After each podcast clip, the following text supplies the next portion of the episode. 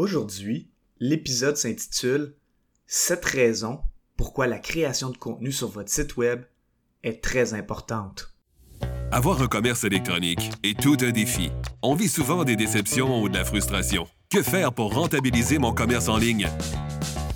Qui engager pour m'aider à réussir? Comment évaluer le ou les professionnels qui ont le mandat de rentabiliser mon commerce électronique et de le transformer en véritable actif numérique? Vous écoutez Commerce électronique et actif numérique avec Nicolas Roy. La raison d'être de mon podcast est très simple. C'est d'aider les propriétaires de commerce électronique à comprendre, contrôler et posséder leur commerce électronique et les composantes qui l'entourent. Parce que je crois sincèrement que c'est la meilleure manière de rentabiliser à court terme et de se bâtir des actifs numériques qui prennent de la valeur à long terme. Récemment, je faisais l'analyse SEO du site web d'une entreprise. Donc, je regardais l'état du référencement naturel et euh, c'était une analyse tout à fait normale pour moi. Par contre, lorsque je l'ai présenté à la personne qui était euh, propriétaire du site web, en fait, la personne qui était euh, responsable du marketing web, la personne a été extrêmement surprise. Pourquoi?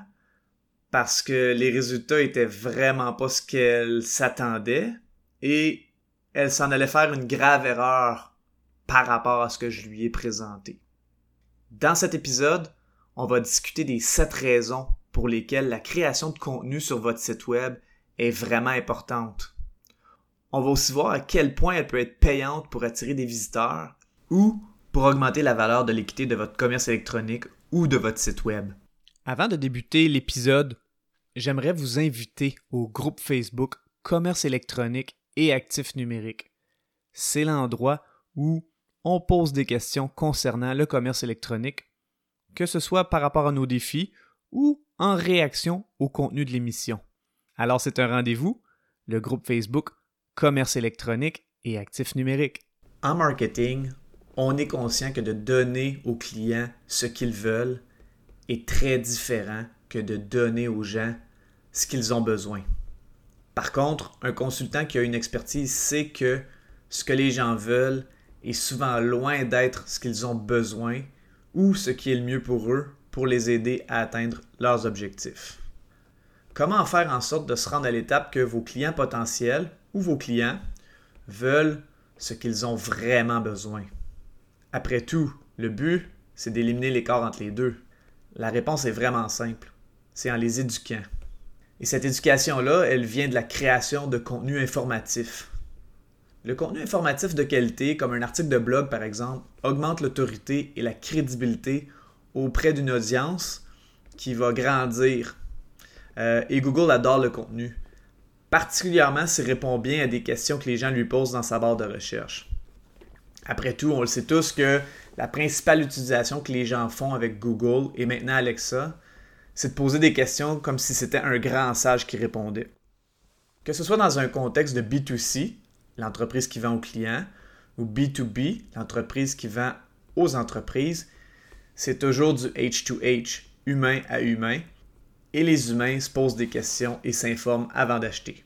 Certaines entreprises vont faire des publications informatives sur les médias sociaux pour informer leur clientèle ou des clients potentiels. Bon, ça peut être une bonne idée, ça peut avoir une, bonne portée, euh, ça peut servir à conscientiser certaines personnes. Euh, par contre, il y a des limites euh, à faire ça. Le premier point, c'est qu'à moins d'avoir une campagne publicitaire permanente, la durée de vie des publications sur les médias sociaux est souvent relativement courte comparativement à un article de blog sur un site web qui dure vraiment longtemps. C'est encore plus vrai si c'est du contenu evergreen, c'est-à-dire un contenu qui concerne pas des événements d'actualité, mais bien des principes et de l'information qui vieillit bien. C'est la raison pour laquelle un article de blog de contenu evergreen peut être considéré comme un actif numérique. Le deuxième point, la portée organique des médias sociaux est de plus en plus faible, puis c'est normal parce que leur modèle d'affaires est basé sur la vente de publicité. Il faut donc investir en publicité pour faire circuler cette information. C'est super de le faire. Et si vous le faites, faites attention au prochain point. Le point 3, si vous écrivez une publication sur les médias sociaux et ensuite vous la mettez sur votre site web, Google considère ça comme du contenu dupliqué. Le contenu dupliqué, c'est du plagiat entre deux sites différents ou deux pages d'un même site web avec du contenu identique. Dans une situation de contenu dupliqué sur Facebook et sur votre site web, votre site web va être perdant parce qu'un média social comme Facebook a beaucoup plus d'autorité que votre site web. Le quatrième point pourquoi que créer du contenu sur son site web est hyper important, c'est qu'une page ou un profil de média social, c'est un peu comme un appartement à louer euh, parce que le nom de domaine et le site web ne vous appartiennent pas. Votre site web et ses contenus, dont les articles de blog à caractère informatif, sont vos actifs numériques. Ça signifie pas que j'aime pas la publicité sur les médias sociaux pour autant, parce que j'aime vraiment ça. C'est juste qu'il faut toujours avoir ça euh, en tête. Et lorsqu'on fait de la publicité sur Facebook, ben, on veut toujours euh, finir par avoir soit une adresse courriel ou euh, oui, une adresse courriel dans notre liste parce que c'est un actif numérique qu'on possède. Le point 5. La création de contenu va faire augmenter le EAT de votre site web. Le EAT, autant votre audience que Google vont aimer ça. Mais c'est quoi au juste le EAT? C'est un acronyme qui signifie expertise, autorité, trust, confiance. Le EAT est très important et particulièrement pour les sites web YMYL. Your Money, Your Life. Si votre site web donne des conseils par rapport aux finances des gens, donc que ce soit de l'investissement, des assurances, crypto-monnaies, etc., donc Your Money, ou s'il donne des conseils sur la santé préventive ou curative, Your Life, vous devrez prouver encore plus votre EAT. Le EAT, donc expertise, autorité, confiance, s'obtient avec la création de contenu, les citations par d'autres experts ou d'autres sites web, des diplômes ou des preuves d'études et plusieurs autres facteurs dont la constance dans la création de contenu sur votre site web et la durée que les gens restent sur la page qui répond à la question. À ce propos-là, si le contenu est varié, comme par exemple du texte, de l'infographie, un vidéo, ou de l'audio, ça va faire augmenter la durée dont les gens vont rester sur la page et Google va vraiment aimer ça. Les gens aussi apprécient beaucoup parce qu'ils ont le choix sur la manière de consommer leur contenu. Certains et certaines préfèrent lire et d'autres préfèrent regarder et écouter une vidéo. Le point 6. Les gens qui posent une question à Google sont vraiment disposés à avoir l'information parce qu'ils l'ont demandé. C'est donc très intéressant parce que c'est du inbound marketing plutôt que du marketing d'interruption, qui est tout de même efficace parce qu'on a des bons filtres là avec euh, Facebook, Instagram et compagnie. Finalement, pour le point 7, le contenu informatif sur votre site web peut aussi servir à promouvoir une page de vente, qu'on appelle aussi une landing page, comme une passe sur la palette au hockey. L'article informatif de blog peut aussi servir à propulser votre page de vente vers le haut dans les résultats de recherche de Google, comme s'il lui faisait la courte échelle.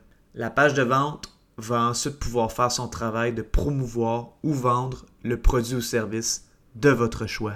Pour en revenir à la trouvaille qu'on a fait au début de l'épisode, donc euh, je faisais l'analyse du référencement naturel de ce site web-là et euh, la personne qui s'occupait, euh, en fait, qui s'occupe du marketing web m'a dit les mots-clés à vérifier. Et en faisant des recherches, je me suis rendu compte que la page du site web qui ressortait le mieux pour ce mot-clé-là, qui représentait le mieux cette entreprise-là et qui avait le meilleur volume de recherche par mois, était un article de blog qui datait de 2017.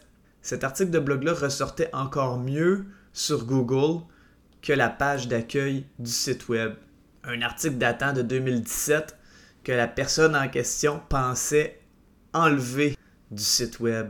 Et donc, quand je lui ai montré que c'était l'article qui ressortait le mieux sur Google, et donc qui avait qui attirait le plus de visiteurs aussi, ou qui avait le potentiel d'attirer plus de visiteurs, parce qu'il était peut-être pas encore euh, sur la première page de Google, mais relativement proche pour un mot-clé très compétitif ayant un bon volume de recherche par mois, euh, c'est sûr que cette personne-là a fait le saut parce que ça s'attendait pas à ça.